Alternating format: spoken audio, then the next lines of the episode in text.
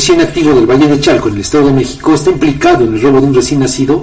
eh, quien fue recuperado con vida el sábado, después de ser abandonado en una avenida dentro de una bolsa de plástico. El secretario de Seguridad Pública de Hidalgo, Salvador Cruz Neri, confirmó que a través de identificación en cámaras de videovigilancia y trabajos de investigación, constataron que el elemento, el policía, se encontró en Tulancingo con una mujer que sustrajo al infante de su domicilio particular en la colonia Renacimiento en Pachuca. Esto ocurrió la madrugada del jueves. Bueno, resulta que Nelly Janet Ramírez o Nelly Jacqueline Ramírez,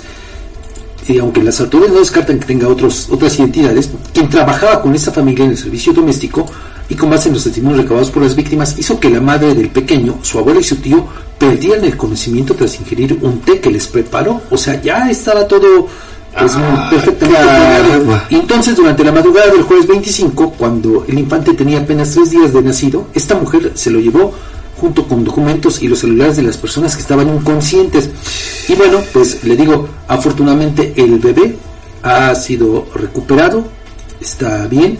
y ahora, bueno, pues, eh,